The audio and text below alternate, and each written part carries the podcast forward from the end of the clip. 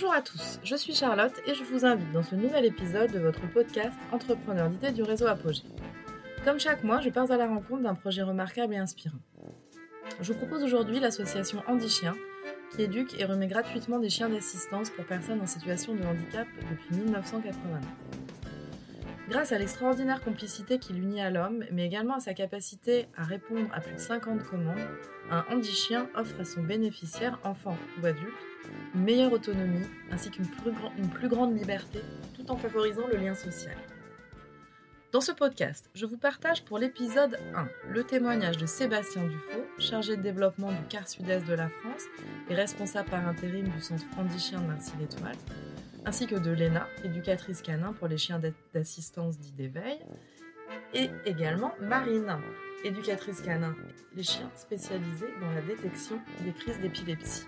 Ce podcast est donc en deux épisodes.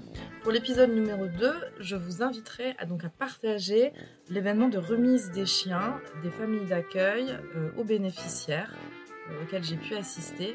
Mais en attendant, je laisse la parole à Sébastien et Léna. Très bonne écoute. Donc, je m'appelle Sébastien Dufaux et je suis chargé de développement pour tout le quart sud-est de la France. Et j'assume par intérim actuellement la responsabilité du centre euh, Chien de Marcy-l'Étoile. D'accord, très bien. Euh, est-ce que vous pouvez nous expliquer un peu ce qu'est Andy Chien, nous présenter l'association? Donc Andy Chien, c'est une association reconnue d'utilité publique qui a pour vocation de former et remettre gratuitement des chiens d'assistance à des enfants ou adultes euh, souffrant soit de handicap, soit de fragilité. D'accord, ok, très bien. Euh, est-ce que vous pouvez nous expliquer un peu l'histoire de, de Andy Chien, depuis quand, depuis quand elle existe? Donc Andy Chien a été fondé en 1989 euh, par Marie-Claude Lebray, qui était professeure au lycée agricole d'Alençon. Un soir, elle a vu à la télévision un reportage sur les chiens d'assistance aux États-Unis et le reportage se concluait par Cela n'existe pas en France. Elle a pris son téléphone, elle a appelé le reporter qui a fait le reportage pour savoir où est-ce que ça avait été tourné. Elle a demandé sa mise à disposition de l'éducation nationale et elle est partie aux États-Unis se former avec cette association. Et elle est revenue des États-Unis avec les deux premiers chiots euh, dans ses bagages. Et c'est comme ça que ça a débuté il y a 33 ans. Aujourd'hui, l'association a un cadre national. On a aujourd'hui quatre centres de formation répartis sur toute la France, donc quatre centres de formation canins et un centre de formation humain le siège est à Malakoff en région parisienne et on a aussi des représentants sur euh, quasiment euh, une bonne partie des départements de France avec des représentants locaux qui, sont bénévoles pour nous. D'accord. Est-ce que vous avez un peu des, idées de chiffres enfin des, par rapport au nombre de chiens que vous, arrivez à, former chaque année, nombre de familles ou de bénéficiaires qui existent actuellement? Alors, actuellement, depuis le, démarrage de l'association, on a remis plus de 3000 chiens, donc 3000 euh, chiens en 30 ans. Euh, grosso modo, on remet aujourd'hui entre 120 et 150 chiens par an. Euh, selon les promotions, puisque tous les centres n'ont pas forcément le même nombre de chiens en, même temps. ça nous fait à peu près, donc, grosso modo, 120 à 150 bénéficiaires, 900 bénévoles qui sont répartis sur tout le territoire, puisqu'une bonne partie de nos bénévoles sont les familles d'accueil qui nous aident à, dans l'éducation des chiens. Mais je pense que c'est un sujet dont on parlera un peu plus tard. Oui, ben, en fait, oui, l'idée c'est de pouvoir aussi m'expliquer. Alors, très concrètement, ces chiens, ils sont destinés à qui? Alors, peut-être vous allez m'expliquer aussi les spécificités de ces chiens et, les, leurs particularités selon. Euh, on parle de quoi? De spécialité On parle de quoi? On parle de, bah, d'orientation, effectivement. Aujourd'hui, l'association forme sept types de chiens différents. Le premier chien, c'est le chien historique, c'est le chien d'assistance euh, qu'on peut avoir en tête, c'est-à-dire le chien pour des personnes ayant des problématiques de mobilité, donc des personnes en fauteuil. Euh, ces chiens sont là pour les assister euh, dans leur quotidien, aussi bien sur un aspect purement physique, matériel, ouvrir des portes, ramasser des objets qui tombent au sol, faire une transaction dans un comptoir de, de magasin. chose bête, retirer des chaussettes, retirer une manche de veste, appuyer sur un interrupteur, voilà. Donc ça, c'est vraiment de l'assistance physique et de l'assistance émotionnelle, puisqu'on sait que les bénéficiaires, les personnes souffrant de handicap, souvent sont victimes d'isolement. Et euh, les chiens, par l'empathie qu'ils euh, amènent, font que bah, les gens sont plus enclins à les discuter avec eux. D'abord, avoir un chien, ça oblige à sortir son chien. Et donc, ça oblige ces personnes à sortir, chose qu'elles faisaient plus forcément par le passé. Et le fait d'avoir le chien, bah voilà, ils font qu'ils vont dans les parcs où sont les autres chiens et donc les gens autour bah, commencent à leur parler. Donc il y a cet aspect euh, social. Et puis un aspect émotionnel, parce que bah, c'est le compagnon qu'ils ont avec eux toute la journée, à qui ils peuvent raconter tout ce qu'ils ont en tête, toute leur, leur vicissitude ou autre, et leur joie. Et donc, voilà, c'est ce triple aspect de, de soutien. Le chien d'assistance. Après ça, on a le chien dit d'éveil, d'assistance dit d'éveil. C'est des chiens qui vont plutôt être orientés vers des enfants ou des, euh, des jeunes adultes qui souvent souffrent de troubles soit du spectre autistique, soit de problématiques euh, comportementales euh, ou parfois polyhandicap. Et donc le chien à ce moment-là est géré par un parent, puisque l'enfant n'est pas en capacité de, de, gérer pleinement le chien. Et le chien à ce moment-là va servir essentiellement de support émotionnel et de point de repère à l'enfant pour que, euh, eh bien, dans son quotidien, il ait un point fixe et qui puisse lui servir de, de point de repère pour euh, gérer sa frustration, ses colères, ses angoisses euh, et, tous les éléments émotionnels qu'il peut avoir vers lui. Troisième chien remis à titre individuel, ça va être le chien dit d'épilepsie. C'est des chiens qui sont en capacité de détecter des crises d'épilepsie avant qu'elles n'arrivent. Euh, puisque lorsque nous, on perçoit une crise, bien souvent, biologiquement, elle a été en préparation bien avant. Et en fait, les changements hormonaux, les changements d'odeur euh, corporelle, le chien est capable de les détecter donc avant que la crise n'atteigne son pic et que la personne réagisse de façon visible. Et donc, ça permet à la personne, ben, éventuellement, de se mettre en sécurité. Si elle est dans la rue, de se réfugier dans une pharmacie, d'appeler un proche euh, qui est pas loin, de se mettre dans sa voiture, bref, de se mettre en sécurité. Ça, c'est avant que la crise n'arrive. Et une fois que la crise a lieu, eh bien, ça peut être, par exemple, d'aller appuyer sur un bouton d'alarme à la maison pour prévenir les autres personnes qui sont dans le foyer. Ça va être d'aller euh, récupérer, de se blottir contre la personne ah pour que quand elle reprenne connaissance, le premier point de repère qu'elle est, c'est le chien qui est avec elle pour lui permettre de mieux reprendre conscience euh, et euh, mieux remettre pied à la réalité. Et puis, une fois que la personne est consciente, et eh bien, éventuellement, elle peut lui donner l'ordre d'aller chercher une trousse de médicaments, un téléphone pour appeler quelqu'un, euh, voilà, bref, tout ce qui pourrait lui permettre de sortir de sa crise. D'accord. Ça, c'est les trois chiens individuels. Et ensuite, effectivement, on remet des chiens à des structures dites collectives. Mm. Donc, ça va être le chien d'accompagnement social qui va être remis essentiellement à des EHPAD, maisons de retraite, centres médicalisés. Donc là, le but, il va être remis à une personne travaillant dans l'établissement et il va travailler, on va travailler avec, les, avec le référent sur un projet euh, thérapeutique, sur comment est-ce que le chien peut être amené à interagir avec les résidents, euh, comment est-ce qu'on peut travailler sur l'ergonomie, comment est-ce qu'on peut travailler sur la motricité des résidents, sur la mémoire, sur le langage. Ça va être des ateliers de, parole, par exemple, pour des personnes âgées, en leur disant, ben, racontez-moi un souvenir avec votre chien. Là, par exemple, eh ben, il y, a, euh, y a Titan. comment est-ce que vous le trouvez? Comment est-ce que vous, de, de façon à faire appel à leurs souvenirs, à leur langage? Voilà. Il va y avoir le chien d'assistance judiciaire, qui est un chien qu'on remet depuis assez peu de temps, euh, essentiellement dans des tribunaux. Le but est d'assister les victimes lors de toutes les phases d'enquête au préalable. on va leur demander de revivre pour la xème fois ce qu'elles ont vécu. Bien souvent, c'est des chiens qui sont mis en contact soit avec euh, des enfants victimes de violences ou d'abus, soit avec des femmes victimes de violences ou d'abus. Et donc effectivement, bah, une enquête c'est long, demande de raconter X fois les mêmes choses. Et donc le chien va servir de dérivatif émotionnel, de façon à ce que ces personnes se concentrent moins sur ce qu'elles racontent et revivent un peu moins la situation. Et pareil pour le moment du procès où effectivement le chien va être là en support pour que la personne puisse euh, vivre le procès le moins mal possible. On a également le chien d'assistance scolaire. Cette fois-ci, c'est des chiens qui sont remis dans des écoles, souvent des écoles disposant de classes spécialisées, euh, Ulysse euh, ou autres dispositifs. Là, le but, effectivement, est de permettre aux, éducateurs, aux éducateurs de travailler avec le chien sur un programme pédagogique, sur comment travailler avec les enfants qui sont présents. Pareil, là, ça va être sur de la motricité, sur du langage, sur de la mémoire, sur... Euh, sur raconter une histoire, euh, sur euh, comment ne serait-ce que se comporter avec le chien et, euh, gérer ses mouvements. voilà, donc sur tous ces aspects-là. Et le dernier chien, c'est des chiens détecteurs de maladies. Aujourd'hui, on a travaillé sur des chiens détecteurs de Covid. Lors de la crise, on en a formé trois. On en a un qui est aujourd'hui en activité dans un EHPAD d'Alsace. On a vu que ça fonctionnait bien, on le savait déjà pour l'épilepsie, le Covid nous l'a confirmé. Et donc effectivement, aujourd'hui, on regarde pour travailler avec différents partenaires sur d'autres types de pathologies et sur comment est-ce que ces chiens pourraient détecter d'autres types de pathologies. Entre autres, on pense à certains types de cancers. Et donc effectivement, on est en train de se rapprocher d'acteurs du monde de la santé pour travailler sur ce sujet-là. D'accord. Ça veut dire qu'il n'y a, pas enfin, il a pas de limite.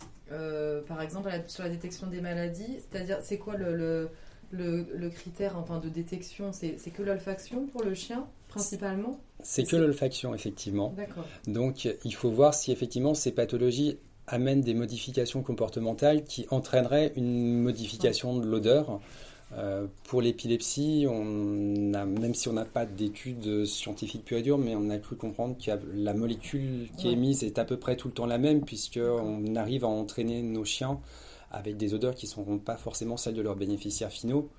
Euh, ça, demande un, ça demande un temps d'adaptation, mais effectivement, euh, mais voilà, Marine, euh, qui est éducatrice en, spécialisée en chien, chien épilepsie, vous racontera ça tout à l'heure en détail. Alors, de façon globale, quels sont vos, vos partenaires sur, sur ce projet? Alors, partenaires plutôt, alors vous au niveau local plutôt que nationaux, je ne sais pas si après, vous travaillez au national avec, euh, avec des partenaires. voilà, si vous voulez évoquer en fait cette, cette notion de partenariat, alors, intéressante. Pour les partenariats, alors on en a plusieurs types. D'abord, on a un partenariat financier, mmh. euh, des partenariats financiers. L'association aujourd'hui fonctionne avec 1 à 2% de subventions publiques à l'année. Ce qui veut donc dire 98% de financement privé à aller chercher. Et donc effectivement, on a la chance d'avoir des entreprises qui nous soutiennent, euh, pour certaines depuis quasiment la fondation de l'association. Euh, et donc effectivement, ces partenariats financiers sont importants pour nous, puisque sans eux, euh, on serait dans la capacité de, de faire, de faire les actions qu'on a aujourd'hui. Après, on a des partenariats ponctuels. C'est le, chien, le cas par exemple pour le chien d'assistance judiciaire, où euh, c'est une fondation qui nous a soutenus et qui nous a aidés à mettre en place ce programme-là et, euh, et, à financer les premiers chiens qui ont été remis. Donc, et on a des, des, des, partenariats vraiment ponctuels. Par exemple, je vous parlais du chien détecteur de cancer.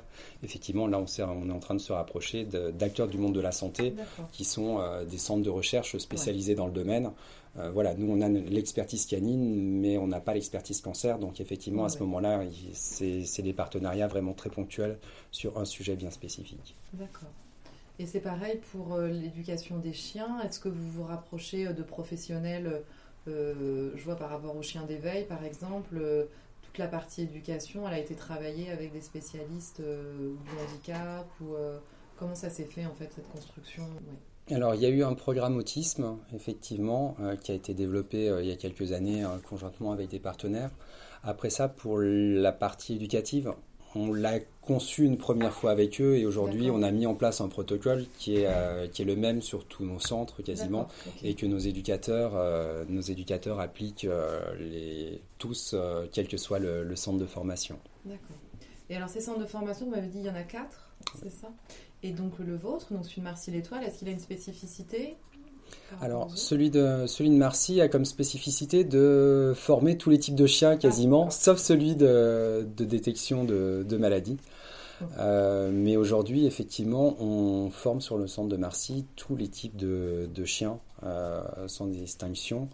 Euh, on a la chance d'avoir six éducateurs sur le centre, donc chacun avec sa spécialité et euh, ce qui nous permet de couvrir quasiment l'intégralité du, panel des chiens, euh, des chiens qu'on remet. D'accord. Pour nous, dans, ce podcast, c'est qu'on souvent met en avant un peu les clés de succès, ce qu'on appelle les clés de succès sur un projet. Donc on peut dire qu'Andy Chien est un projet qui fonctionne très bien depuis des années. Euh, selon vous, pourquoi, en quoi finalement ce projet relève de l'innovation et si vous avez quelques clés de succès à nous évoquer, pour faire partager? Alors, utilité publique, oui, clairement, puisque ben, 33 ans, 33 euh, ans d'existence pour une association, c'est déjà pas mal. Et effectivement, on voit que les, les demandes qu'on a sont de plus en plus nombreuses. Euh, aujourd'hui, on a quasiment 400 dossiers en attente euh, de, bénéficiaires en attente. qui attendent au national. et donc effectivement, on voit qu'il y a une forte attente de la population envers ces, ces chiens d'assistance, quelle que soit leur spécialité. Ça, c'est important. On voit également que les acteurs publics en prennent de plus en plus conscience puisque actuellement on vient de signer un accord avec le ministère de la Justice pour qu'il y ait euh, dorénavant un chien d'assistance judiciaire dans chaque département d'ici la fin du, deuxième quinquennat Macron. Donc ça nous fait quasiment 100 chiens d'assistance judiciaire à former euh, pour, euh, pour couvrir l'ensemble des, tribunaux et des, des, des structures concernées. Donc est-ce que c'est un succès? Clairement, vu les attentes qui sont, euh, qui sont émises vis-à-vis de nous, euh, oui. Mais non, c'est à nous aussi de nous montrer à, la hauteur de ces attentes-là et de parvenir à, y répondre.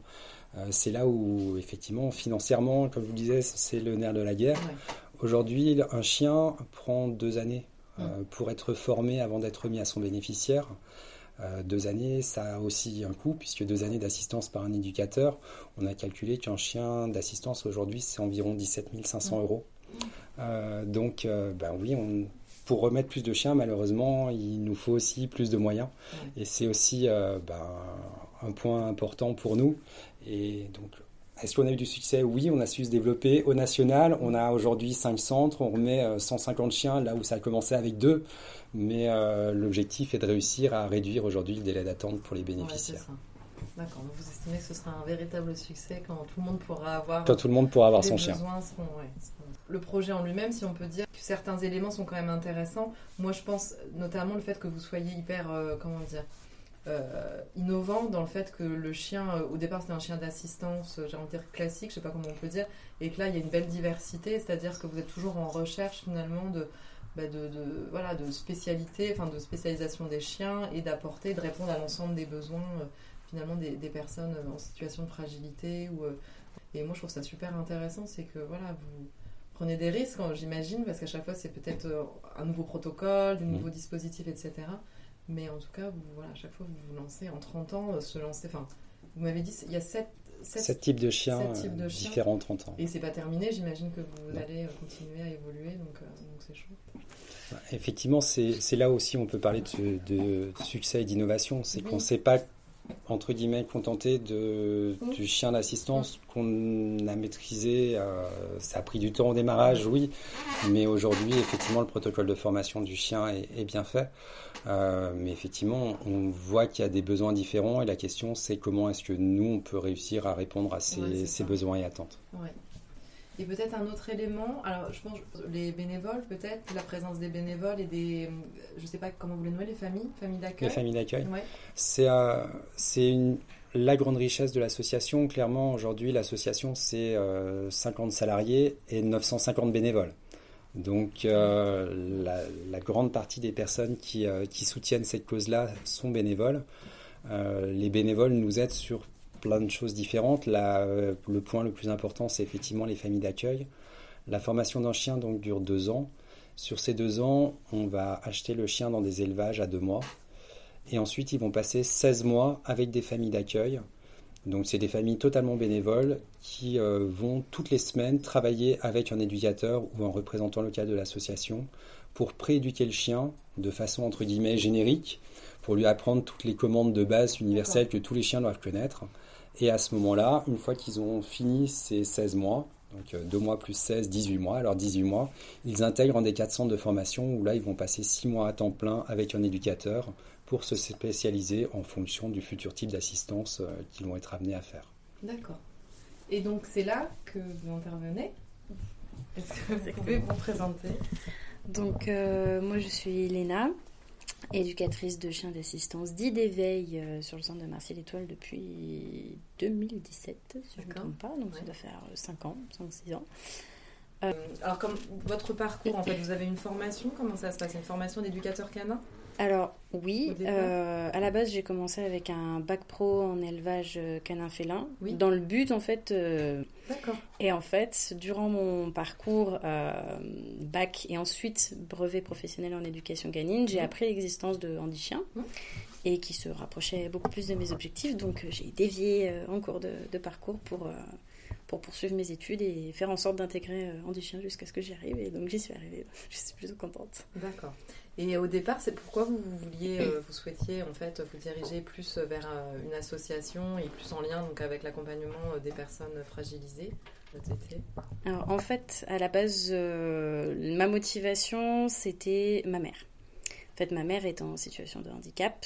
Je l'ai toujours connue en situation de handicap. Et en fait, j'ai toujours aimé les animaux. Et donc, je me suis dit que pourquoi pas accumuler la passion avec l'utile.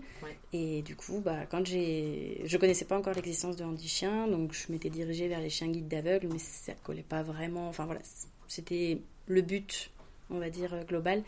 Mais quand j'ai appris l'existence de Handi Chien, ça collait vraiment avec ce que j'avais envie de faire euh, plus tard. Et du coup, euh, me voilà. Voilà. En quelque sorte.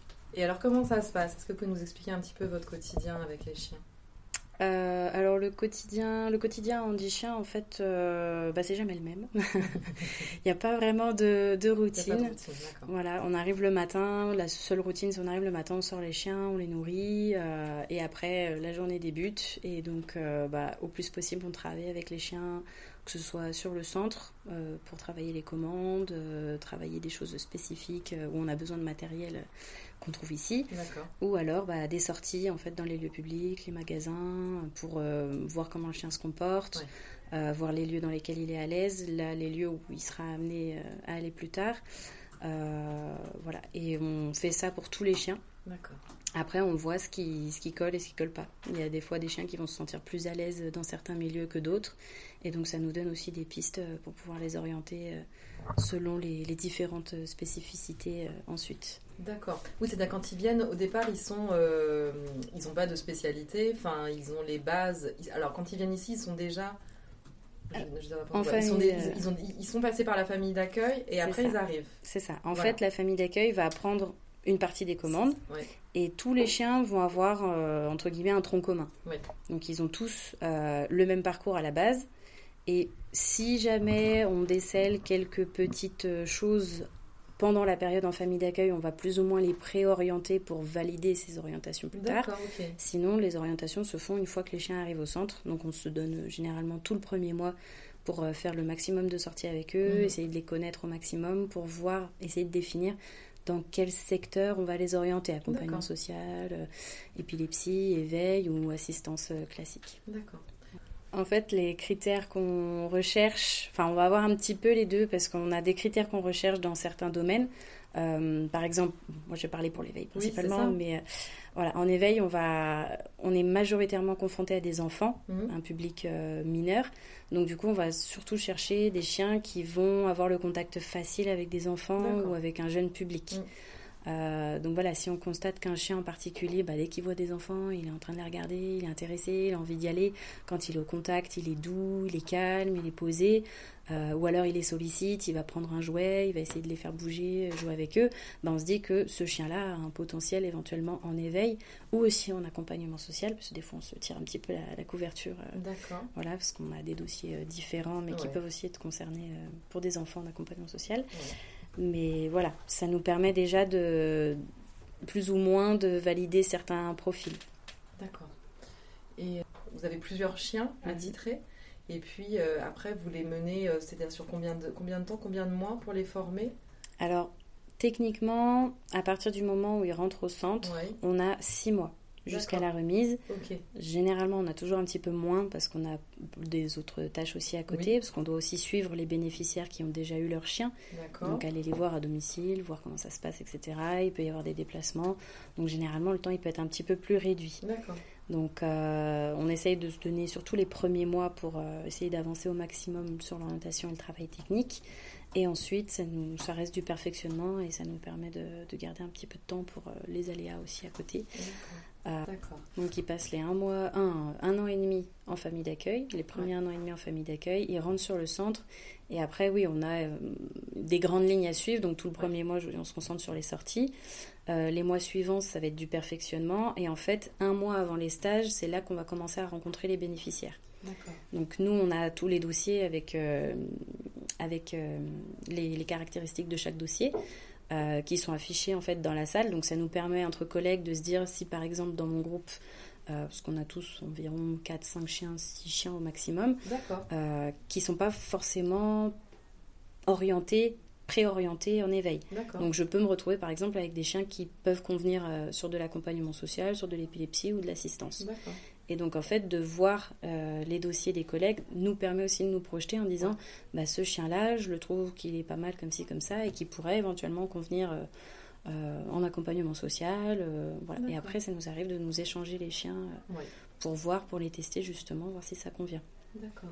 Et donc, le mois avant le stage, on se concentre sur les essais, ce qu'on appelle les essais chiens. Où là, on va convier les bénéficiaires à venir sur le centre pour rencontrer les chiens. Sachant qu'on les contacte euh, uniquement si on constate qu'on a un ou plusieurs chiens qui peuvent convenir à son dossier. Oui. Pour pas faire de faux espoirs non plus. Donc, euh, une fois qu'on a un dossier, qu'on constate qu'il y a un ou plusieurs chiens qui peuvent convenir, on contacte la personne pour lui dire de venir sur le centre rencontrer les chiens. Et à ce moment-là, on fait des tests. D'accord. Voir si le chien colle ou pas. Sachant qu'on prend en compte euh, le ressenti du bénéficiaire. On, leur, on lui demande ce qu'il en pense, euh, le chien éventuellement qui préfère, qui sent le mieux. Mais on garde quand même un droit de veto parce que certains, certaines personnes ne savent pas forcément lire les chiens non plus. Et, euh, et, voilà, après nous, on peut constater des choses à côté ou le chien qui peut être mal à l'aise, etc. Donc voilà. Mais généralement, ça, ça colle toujours bien. on n'a pas, sans vouloir nous vanter, on n'a pas trop d'erreurs jusque-là. D'accord. Et euh, justement, qu'est-ce qui se passe si on se rend compte qu'un chien, euh, finalement, euh, sera pas forcément adapté pour, voilà, pour être chien d'assistance Comment ça se passe pour lui? Il y a d'autres possibilités après de d'orientation classique, j'ai envie de dire, de chien de, chien de compagnie ou comment? Alors, généralement, pour, euh, pour ceux qui effectivement conviennent pas euh, dans les critères euh, anti-chien, peu importe les orientations, à ce moment-là, ils vont sortir du parcours, oui. effectivement, ce qu'on appelle un petit peu la, la, réforme. Et dans ces cas-là, on a des listes d'attente en fait de personnes qui souhaitent adopter des chiens réformés de handichiens. Et donc, on va, on va aller chercher dans ces dossiers-là. voilà. Parce qu'on peut avoir des critères très particuliers sur mm. certains types de chiens, ou par exemple, euh, un chien qui va sortir du programme parce qu'il a peur de la ville, mm. on va pas aller chercher un adoptant qui habite en plein centre-ville de Lyon, en mm. appartement. Mm. Euh, voilà. Donc euh, on va chercher aussi dans ces dossiers-là des, gens qui sont toujours OK pour adopter un chien et qui seraient prêts à s'engager. D'accord. Et donc, alors après ce stage, euh, comment ça se passe? Donc avec les bénéficiaires, c'est ça? C'est ça. donc ils apprennent, enfin j'imagine les deux, pour les, le, chien et les, bénéficiaires, ils apprennent à, à, se connaître et puis euh, Exactement. travailler sur certaines commandes, j'imagine Alors, en fait, euh, il faut savoir qu'on a des bénéficiaires qui n'ont jamais eu de chien de leur vie. Donc, euh, à part que bah, ils ont quatre pattes, une queue, deux oreilles, qui sont tout poilus, ils ne savent pas grand-chose.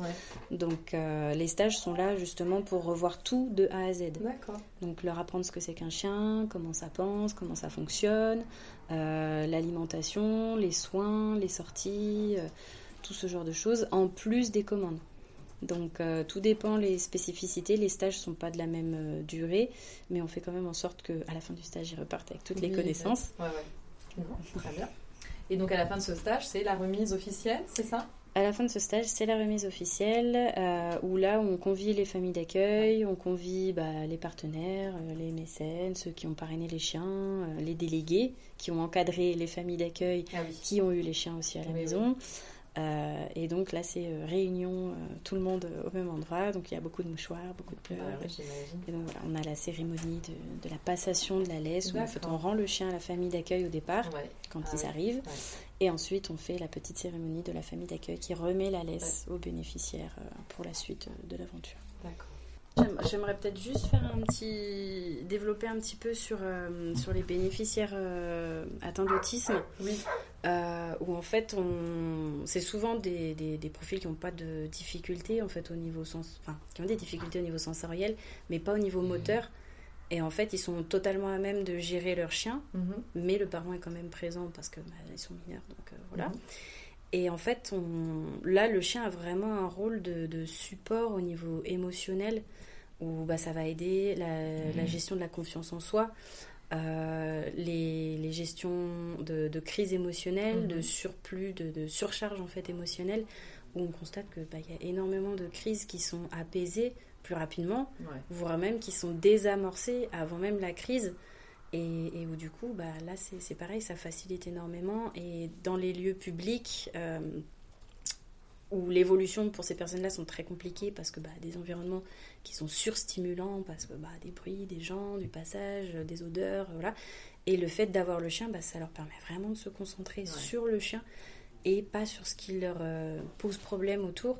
Et on a des, enfants comme ça qui ont pu réintégrer des parcours scolaires euh, grâce à l'aide de leur chien, qui ont fait leurs études euh, grâce au soutien de leur chien à côté, et qui ont un travail maintenant, et qui ont un appartement, qui, vivent, qui vivent seuls, voilà, qui sont totalement autonomes, alors que c'était pas du tout envisagé ni envisageable quelques années auparavant. Donc, donc c'est vraiment un, un, apport, et c'est pas je veux, bien souligner là-dessus que c'est pas une surcharge en fait du chien, c'est vraiment pas une utilisation dans le sens propre terme de l'outil, c'est vraiment un, binôme. C'est un binôme ou un trio, je sais pas si on se dit, un trio, un trio, euh, où tout le monde est là pour avancer ensemble et chacun prend en compte les, besoins de les besoins de l'autre. Ouais, clairement. Et c'est pour ça que c'est efficace. et c'est pour ça que c'est efficace. C'est dans, dans du bien-être de chacun et avec une. C'est ça collaboration. C'est ça, c'est totalement une collaboration, c'est un travail d'équipe et, de toute façon ça ne fonctionnerait pas sans ça. Ouais, c'est ça. Voilà. Et euh, juste, je reviens juste sur un détail. Vous pensez que le chien peut anticiper le, la crise ou l'état d'anxiété de l'enfant ou pas? Ou ça semble complexe de le dire vraiment? C'est à la fois, en fait, ça va vraiment dépendre des chiens. Il y a des chiens qui vont le sentir parce que bah, généralement, on, change de comportement. Quand on a des émotions négatives ou de l'anxiété, etc., on va commencer à changer de comportement, on va peut-être euh, bouger plus, on va peut-être euh, émettre une odeur différente, euh, on va commencer à émettre de l'agacement. Et il y a certains chiens qui sont tout à fait capables de le détecter parce qu'ils n'ont peut-être pas la parole, mais ils ont des yeux pour voir et parfois ils sont plus efficaces que nous. Et en fait, ils vont détecter toutes ces, toutes ces petites choses euh, qui, qui, vont faire que bah, une crise arrive bientôt. Et à ce moment-là, bah, tout dépend le chien. Ils vont réussir à, des fois à désamorcer la crise, bah, soit en venant se coller près de la personne, euh, soit en détournant l'attention, en allant chercher un jouet par exemple, en l'incitant à jouer, ou voilà. Ou des fois, ça peut aussi être euh, une sorte de, de, de, miroir, en fait, de reflet. Euh, où on a bah, le, la personne qui va commencer à s'énerver et on va voir le chien bah, qui va tourner, qui va virer, qui va pas savoir se poser, qui, qui va commencer à émettre aussi des signaux et des fois bah, ça permet de, à la personne de prendre conscience que ah mon chien est, est dans cet état-là mais c'est à cause de moi et donc du coup de fait de prendre cette, de prendre conscience de ça bah, ça leur permet de se dire bah, pour apaiser mon chien, il faut que je m'apaise moi. D'accord. Et du coup, bah, ça peut désamorcer euh, des tensions ou, euh, ce genre de choses. Et euh, sans qu'il l'ait vraiment appris, le chien. Sans qu'il l'ait appris. Ça, c'est une qualité vraiment propre. C'est pas quelque chose qu'on va déclencher chez le chien. D'être dans l'empathie euh, vraiment vis-à-vis de son maître. Euh. C'est ça. Là, c'est des, des, choses qu'on va pas. Enfin, on, on, les apprend pas au chien. On peut éventuellement, dans certains cas, commencer à lui faire comprendre que quand la personne est dans, commence à être dans cet état-là, il faut que tu fasses quelque chose. Mais c'est très très rare qu'on le fasse. Généralement, c'est le chien qui va nous démontrer ça. Et là, on se dit, oh, mais ça, c'est génial, c'est super. on va renforcer, quoi. On va plus renforcer un C'est ça, le renforcer. Et puis, ça va nous permettre de l'orienter, des fois, sur certaines choses, en se disant, ah, mais là, ça, c'est pile poil ce que ce, que, ce dossier-là, cet enfant-là recherche. Bah, il faut essayer. Après, des fois, ça passe, des fois, ça passe pas. Mais c'est souvent des choses qui se, qui se déclenchent, en fait, une fois que le chien est remis. On peut des fois le constater avant, mais ça se fait souvent euh, après. Est-ce que vous pouvez nous dire en deux, trois mots en fait euh, l'intérêt de votre travail Qu'est-ce que vous aimez particulièrement dans ce que vous faites? Euh, Moi, ce que j'aime, on va dire surtout aussi par rapport à, enfin, que ce soit l'éveil ou parce que j'ai aussi fait de l'assistance, en fait, c'est de voir les, les, bénéficiaires à la, fin de à la fin du stage se dire bah, je vais vivre une nouvelle vie et, en fait, quand on les revoit trois mois plus tard pour le suivi, mm. bah c'est leur vie, ça a complètement changé. et c'est voilà et de, de voir pareil que ce soit pendant le stage ou après chez certains enfants, bah on constate des changements où bah les parents, même les parents en fait ne s'y attendaient pas. Et euh, des enfants qui arrivent en stage qui sont non verbaux, bah, peuvent finir par essayer d'articuler des mots, par essayer de parler au chien. Et là, on a les parents qui, qui, font dans l'arme parce qu'ils n'ont jamais entendu leurs enfants parler. Euh, ou alors, bah, l'enfant le, qui va faire, qui va avoir un contact en fait avec le chien. Et bah là, c'est tout pareil parce que on a des enfants qui refusent systématiquement le contact, même avec leurs propres parents. Et en fait, de voir que bah là, il arrive à être suffisamment en confiance pour s'ouvrir au chien et toucher le chien, on a des parents qui des fois finissent le stage euh, en larmes parce qu'il y a des changements mais énormes. Euh. entre le début et la fin. Voire même trois mois plus tard, et on arrive, il y a encore eu beaucoup de changements et, et c'est juste s'y attendait pas, de voir que le chien apporte ça déjà à leur enfant et voire même plus parce que ça aussi ça a des répercussions sur l'entourage euh, des enfants qui ont des problématiques de, de sommeil des troubles du sommeil qui là se mettent à dormir bah, au final, ça soulage tout le monde parce que avant, ça, ça, allait être des crises toute la nuit, des réveils plusieurs fois par nuit. Et au final, bah, ça finit par impacter le moral de la famille parce que bah, les parents dorment pas suffisamment, les frères et sœurs dorment pas suffisamment, tout le monde est sur les nerfs. Et en fait, bah, là, tout le monde arrive à faire ses nuits. Et, et, tout le monde retrouve, on va dire, entre guillemets, un confort de vie qui n'était plus ou qui n'a jamais existé. Et, c'est juste le bonheur, des fois, de, de voir de voir les changements comme ça, qui sont apportés juste par la présence du chien, sans parler de, de, travail en fait. On va essayer de garder le, caractère du propre du chien. Euh, donc si on a un chien qui va être joyeux, qui va être euh, facilement bougeon, qui va avoir la joie de vivre, ben on va pas forcément réprimer ce côté-là mmh. parce que ça peut être quelque chose qui va apporter beaucoup dans, dans un, enfin, sur un profil particulier, que ce soit n'importe quel domaine de remise.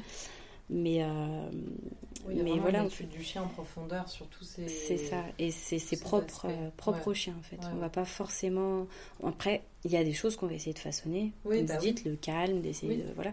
Mais majoritairement, on va, on va essayer de garder le chien, le comportement du chien, le caractère du chien. Pas le, pas le, comportement, le caractère du chien tel quel. Parce que bah, c'est des choses qui, qui vont parfois euh, permettre justement de de décoincer certaines situations ou d'apporter euh, ce, qui, ce qui aurait pu être pas forcément apporté sur un autre caractère de chien. D'accord. Et puis aussi, j'imagine, par rapport au, respect aussi euh, de l'animal et de sa spécificité. Voilà.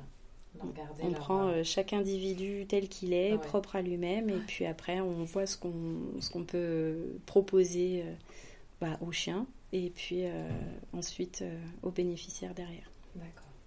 Il euh, y a un sujet qu'on aime bien aborder, c'est l'implication en fait des bénéficiaires ou des, des, personnes concernées par les projets. Est-ce que euh, dans, dans, votre cas, y a, euh, vous travaillez avec les familles pour essayer de modifier un petit peu votre façon de faire ou est-ce qu'elles sont impliquées dans des prises de décision ou dans comment vous travaillez avec ces familles? Est-ce que vous les amenez un petit peu dans le projet ou alors c'est juste un plus un accompagnement après quand elles ont les elles ont les chiens Comment ça se passe? Alors, euh, en fait, euh, donc je, vous disais tout à l'heure, on fait les essais en fait un mois avant les stages. Ça nous permet à nous, durant ce mois-là, de pouvoir euh, enclencher certaines choses qui vont être propres à chaque bénéficiaire. par exemple, sur des dossiers en éveil, on peut avoir vraiment des profils complètement diversifiés.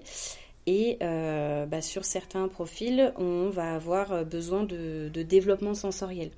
Donc euh, bah, le chien qui va venir, par exemple, lécher les mains pour des nouvelles textures, des, nouveaux, des, nouveaux, des nouvelles sensations. Mm.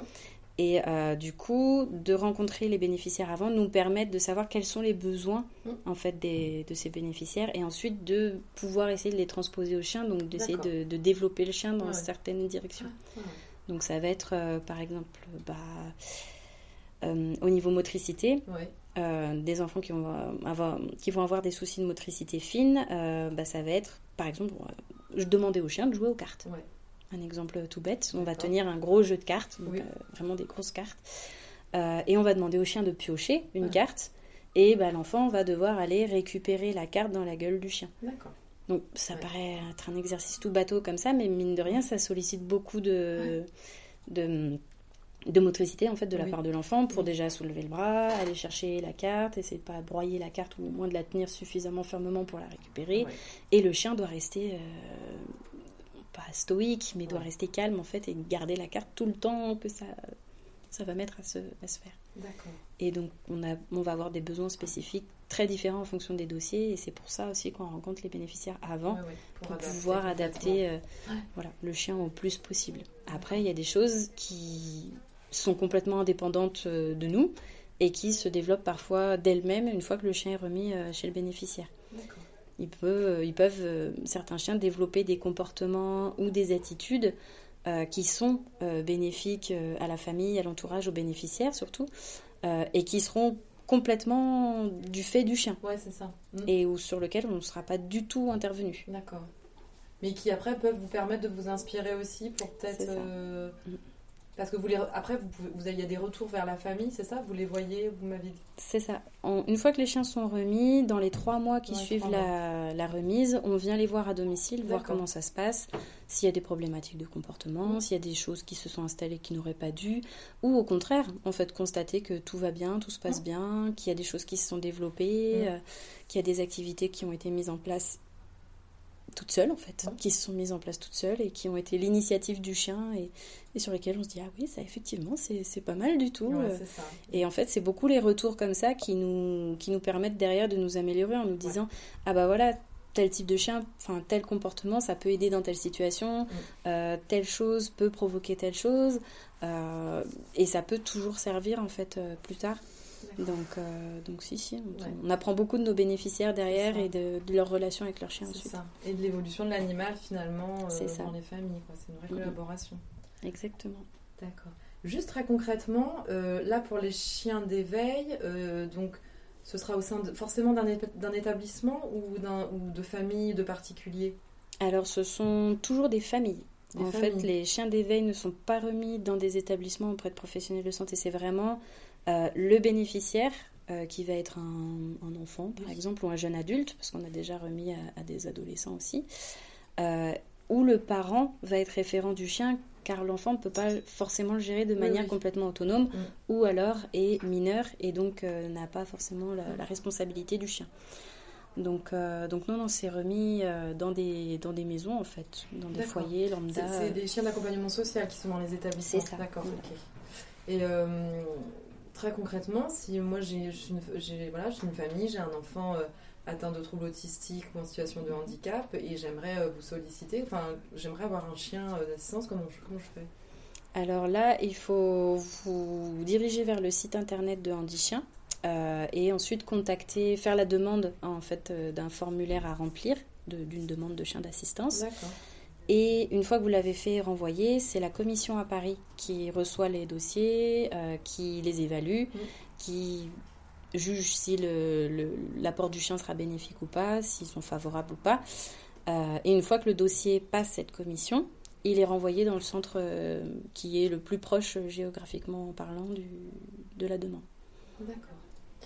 Euh, et alors après, financièrement, comment ça se passe pour ces personnes? C'est Elle doit financer, la famille doit trouver le financement Alors, euh, nos, chiens sont remis à titre gratuit, hormis pour les secteurs euh, accompagnement social, accompagnement judiciaire. le chien d'éveil, le chien d'épilepsie et le chien d'assistance sont remis à titre gratuit. Donc, les seuls frais que les bénéficiaires ont à avancer, c'est des frais administratifs, c'est tout. Donc, ça s'évalue entre 250 et 260 euros. et c'est pour le stage qui comprend, on va dire, une partie du kit du chien, donc qui comprend euh, la pochette, la laisse, euh, la cape, euh, les croquettes, le harnais. Et sinon, il est remis totalement gratuitement à la personne. D'accord. Alors, je quitte Sébastien et Léna pour partir à la rencontre de Marine en pleine séance d'entraînement avec son chien Shrek.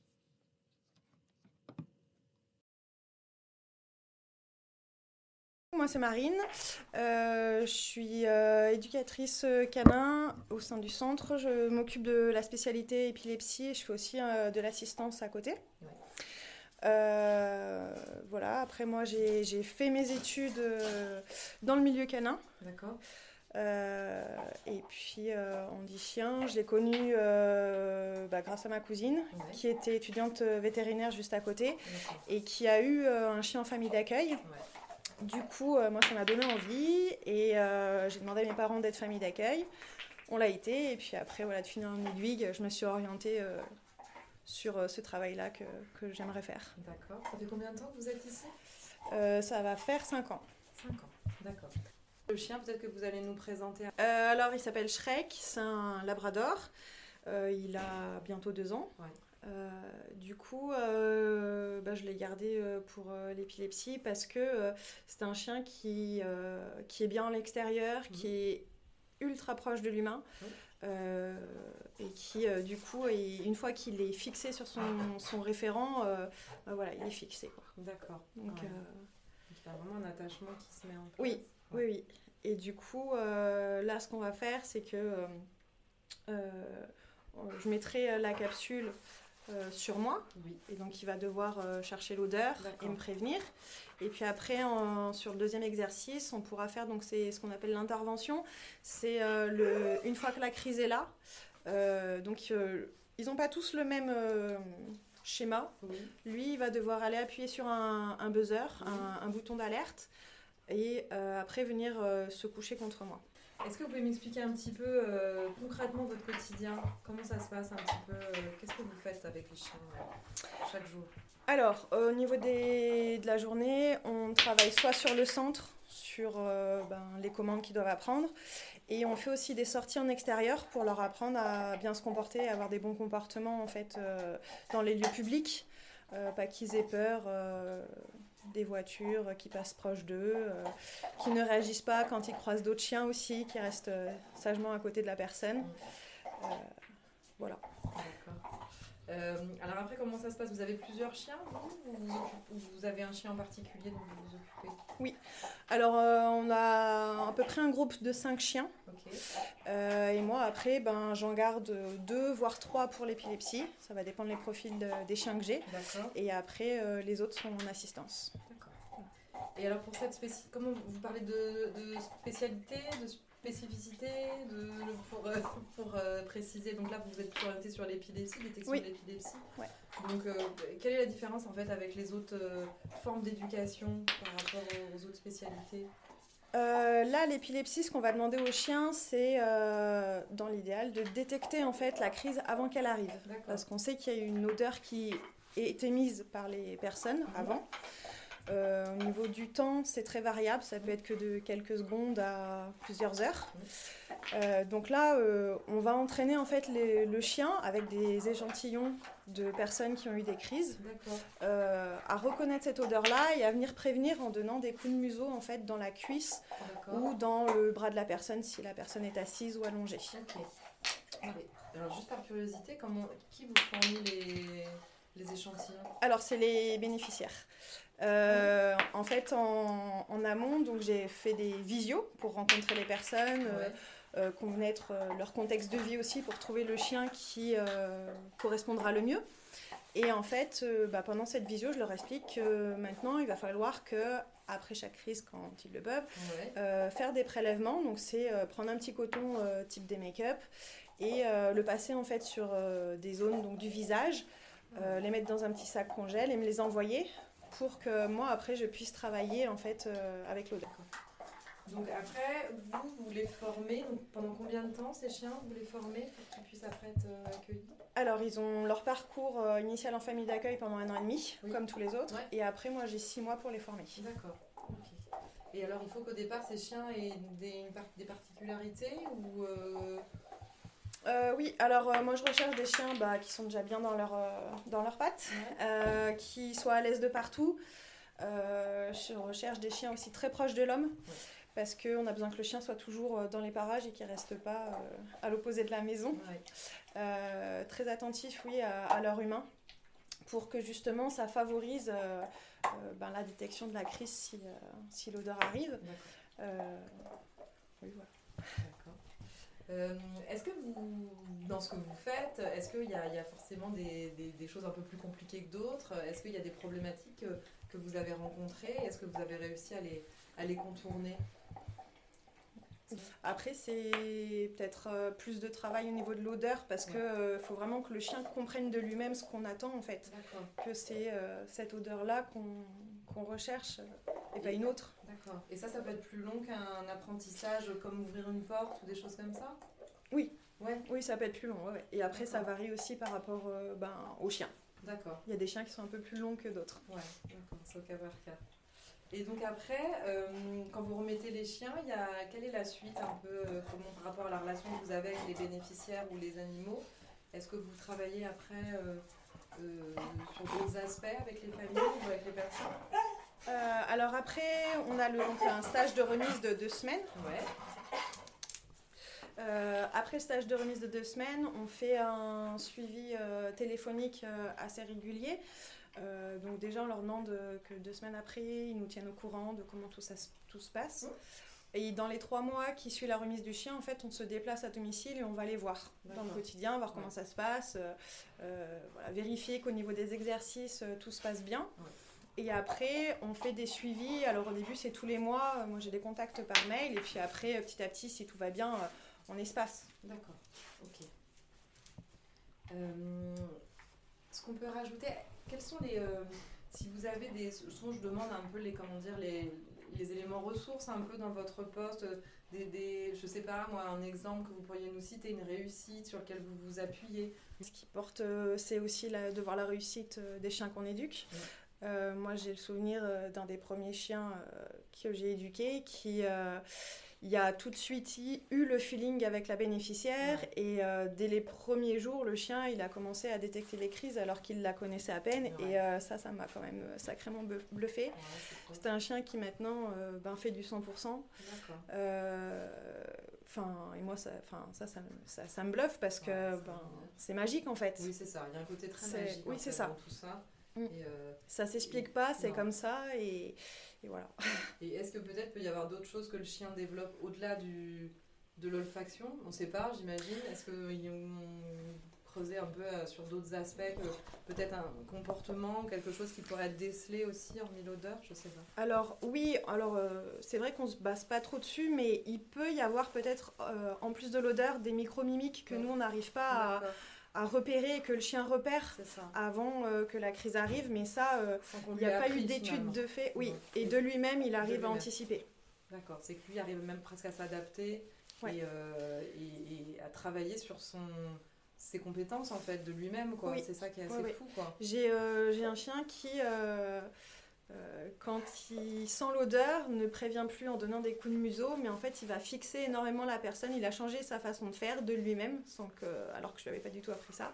Et, euh, mais il prévient toujours, mais, mais, c'est comme s'il y avait autre chose en fait. D'accord. Il prévient d'une autre, enfin, il a décidé de prévenir autrement finalement. Oui. Ben, je pense que pour lui c'est plus, c'est plus parlant. Je sais pas. Je suis pas dans sa oh, tête et je, ne pourra jamais savoir, mais. Euh, et et euh, les atouts de votre, de votre profession finalement, alors apparemment c'est déjà le, enfin, fait que vous ne devez pas trop vous ennuyer. Parce qu'il y a toujours... rien n'est figé, c'est que je pense que vous pouvez toujours travailler sur d'autres aspects et, toujours euh, euh, voilà, faire autrement selon le chien, j'imagine que vous avez avec vous. Ben, Ouais, ce qui est bien, c'est que c'est jamais pareil. C'est ça. tous les chiens sont différents, donc après, il faut s'adapter aussi. Même si on a, on va dire, une méthode, il faut après s'adapter aussi au chien et trouver quelque chose qui lui convient. Donc euh, euh, il y a des fois c'est juste être plus patient, il y en a d'autres euh, c'est des chiens qui aiment travailler, donc il manque que ça, il y en a plus de temps. D'accord. Et là, et je voudrais juste rajouter quelque chose, les bénéfices par rapport aux personnes qui vont accueillir le chien. Mm. hormis évidemment l'histoire de sécurité par mm. rapport à leur crise d'épilepsie, est-ce que ça leur apporte autre chose? Alors souvent, c'est qu'ils sont plus rassurés. Oui. Euh, les bénéfices, euh, on a beaucoup de personnes qui font moins de crises, voire ah euh, plus du tout depuis qu'ils ont le chien. Donc ça a quand même un aspect aussi psychologique. Et puis après, ben, c'est un confort aussi dans la vie de pouvoir se mettre en sécurité avant que la crise arrive. Est-ce que ça, ça favorise peut-être pour ces personnes plus de... Ça amène plus de sorties en extérieur, plus de de, enfin voilà, ils se permettent peut-être plus d'être en dehors de leur domicile ou euh, oui. Ah oui, souvent ils reprennent, euh, j'ai envie de dire une vie normale. Ils osent sortir, ils osent, euh, voilà, parce qu'ils savent que le chien est là, que bah, qu'ils sont rassurés et que, que, ça ira bien en fait. Donc oui, oui, ils sortent beaucoup plus. Super. Et là donc, vous avez vous avez pu former combien de chiens pour l'épilepsie là jusqu'à présent? J'en suis peut-être à peu près 10, je crois. Ok, j'ai pas compté. Très bien. Et vous êtes toujours en lien avec les familles et avec les bénéficiaires sur ces 10 chiens? Euh, les familles d'accueil? Les, euh, bah, Non, les, bénéficiaires. Euh, oui, oui, il y a toujours un suivi en fait jusqu'à la, jusqu'à la fin de vie du chien. Ah, jusqu'à la fin. on est en contact. Après, c'est sûr que si tout se passe bien, beaucoup moins que si ça allait pas. C'est vrai que c'est ce qu'on n'a pas évoqué y a des mises en retraite des chiens, c'est ça, à la fin Ou comment ça se passe quand le chien euh, est vieillissant ou qu'il est moins en capacité d'être euh, dans l'assistance? Alors oui, on peut les mettre à la retraite. Euh, bah, Ça va être quand le bénéficiaire va nous appeler aussi en nous disant bah, voilà, mon chien il est fatigué, donc euh, j'aimerais le mettre à la retraite. Après, souvent, euh, ça se fait aussi naturellement. Oui. Les gens vont beaucoup moins solliciter leur chien et vont le laisser tranquille. Et donc là, ils ont la possibilité de, quand même de le garder ou comment oui. ça se passe? Après, c'est selon eux ce qu'ils désirent. Donc c'est soit ils le gardent et ils attendent bah, qu'ils partent. Il y en a certains qui vont le garder, le mettre à la retraite et qui vont faire une demande de renouvellement parce qu'ils ont besoin bah, de l'aide d'un chien. Donc ça, c'est possible aussi. Et puis après, il y a aussi euh, les gens qui ont besoin aussi d'un chien, donc qui vont faire un, renouvellement, mais qui, euh, niveau financier, deux chiens, ça coûte cher. Et donc, on va faire... Euh, alors, soit ils font adopter le chien dans leur famille, pas très loin, soit nous, on leur trouve une famille d'adoption. D'accord. D'accord. Ok. Voilà. Super. Merci beaucoup. De rien. Pour conclure, souvent j'aime bien demander ce qui peut vous inspirer euh, Est-ce que vous avez des ressources ou des, choses que vous pouvez communiquer sur voilà, ce qui peut vous inspirer dans votre travail? Euh, Pour ma part, euh, c'est pas forcément une inspiration, mais plutôt une réussite euh, qui me, personnelle qui me motive. Mhm. Euh, c'est qu'une fois, on a eu l'arrivée sur le centre d'une Labrador qui a été particulièrement revêche et sur lequel il a fallu passer du temps et des efforts afin de pouvoir, euh, on va dire, la, remettre sur le droit chemin. Et, et c'était vraiment pas gagné d'avance, parce que quand elle est arrivée, elle est vraiment passée à un cheveu d'être sortie du programme. Ça a même été envisagé, le dossier était en cours de préparation. Et, euh, et, au final, on a réussi. Euh, elle nous a prouvé en fait qu'elle pouvait, qu'elle pouvait faire le boulot et qu'elle avait des, vraiment des compétences pour. Et au final, elle a été remise avec un petit garçon qui aujourd'hui euh, est le plus grand heureux d'avoir euh, cette chaîne à la maison. Euh, et, et voilà, en fait, ça se passe super. et rien que d'en parler, voilà, j'ai l'air. Il y en a qui marquent plus que d'autres. Ah bah, là, en, l'occurrence, voilà, pour être franche, elle m'a donné vraiment du fil à retordre. et j'ai vraiment eu l'inquiétude qu'elle aille pas jusqu'au bout. Et au final, au final, on a réussi. Quoi. Et donc là, pour le coup, il y avait un intérêt à travailler peut-être un peu plus euh, en commun avec euh, vos collègues ou euh, Pour le coup, pour tout ce qui était question, en fait, si j'avais un problème quelque part ou que je bloquais, je pouvais demander, on va dire, à mes collègues. mais mais c'est surtout, en fait, ça nous arrive parfois d'échanger les chiens entre nous pour essayer d'autres méthodes, pour voir si ça fonctionne. Mm. Et là, en l'occurrence, non, je l'ai gardé de A jusqu'à Z. Donc, c'est ma petite réussite personnelle. Voilà. j'ai eu des moments où j'ai bloqué, où j'ai pu demander de l'aide à mes collègues, mais, mais c'est moi qui l'ai géré de A jusqu'à Z. C'est moi qui ai réussi jusqu'au bout. Donc, c'est euh, chouette. Ouais. Donc, une belle réussite professionnelle. Très bien.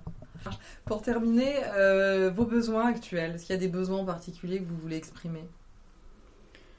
Les besoins, on est toujours à la recherche de bénévoles pour nous, pour nous aider. Alors les bénévoles, ça peut être effectivement des familles d'accueil, ça peut être ce qu'on appelle des familles relais, dans le sens où le centre de formation fonctionne comme un internat. C'est-à-dire, nos éducateurs travaillent avec les chiens du lundi au vendredi, et le vendredi soir, c'est le week-end. Euh, des familles viennent au portail, récupèrent les chiens pour ah le week-end, et nous les ramènent le lundi matin pour une nouvelle semaine de cours. Donc, effectivement, ce type de, ah bénévolat est recherché. Et puis, effectivement, bah, on a toujours besoin d'aide pour euh, travailler sur les centres, pour faire euh, des choses. On a des bénévoles qui ont été formés pour contacter les bénéficiaires qui attendent, pour, mm. pour mettre à jour les dossiers, savoir s'ils n'ont pas déménagé, si leur handicap n'a pas évolué, si... Voilà, donc on est toujours à la recherche effectivement de, bénévoles et de bonnes âmes pour nous aider euh, dans nos missions. Ok, très bien. Merci beaucoup. Merci. Cet épisode a été enregistré en avril 2023. Face à la demande toujours croissante de chiens d'assistance, Andy Chien a fait l'acquisition en décembre d'un terrain situé dans le Var pour implanter dans cette région un cinquième centre d'éducation et de formation de chiens d'assistance. L'ouverture est prévue en 2026. J'espère que cet épisode saura vous inspirer. Merci à toute l'équipe de Merci l'Étoile pour son accueil. Les éléments retenus à travers cet épisode le respect de l'animal et de sa personnalité dans le processus d'éducation, la diversité des compétences du chien en faveur du bien-être humain, l'importance du lien entre les parties prenantes qui gravitent autour de l'animal. Vous retrouvez tous les épisodes sur vos plateformes habituelles. N'hésitez pas à vous abonner. Besoin de valoriser votre projet par un podcast? vous pouvez me contacter par mail à charlotte.arrobaseapogée apogée-6ess.org. À très vite!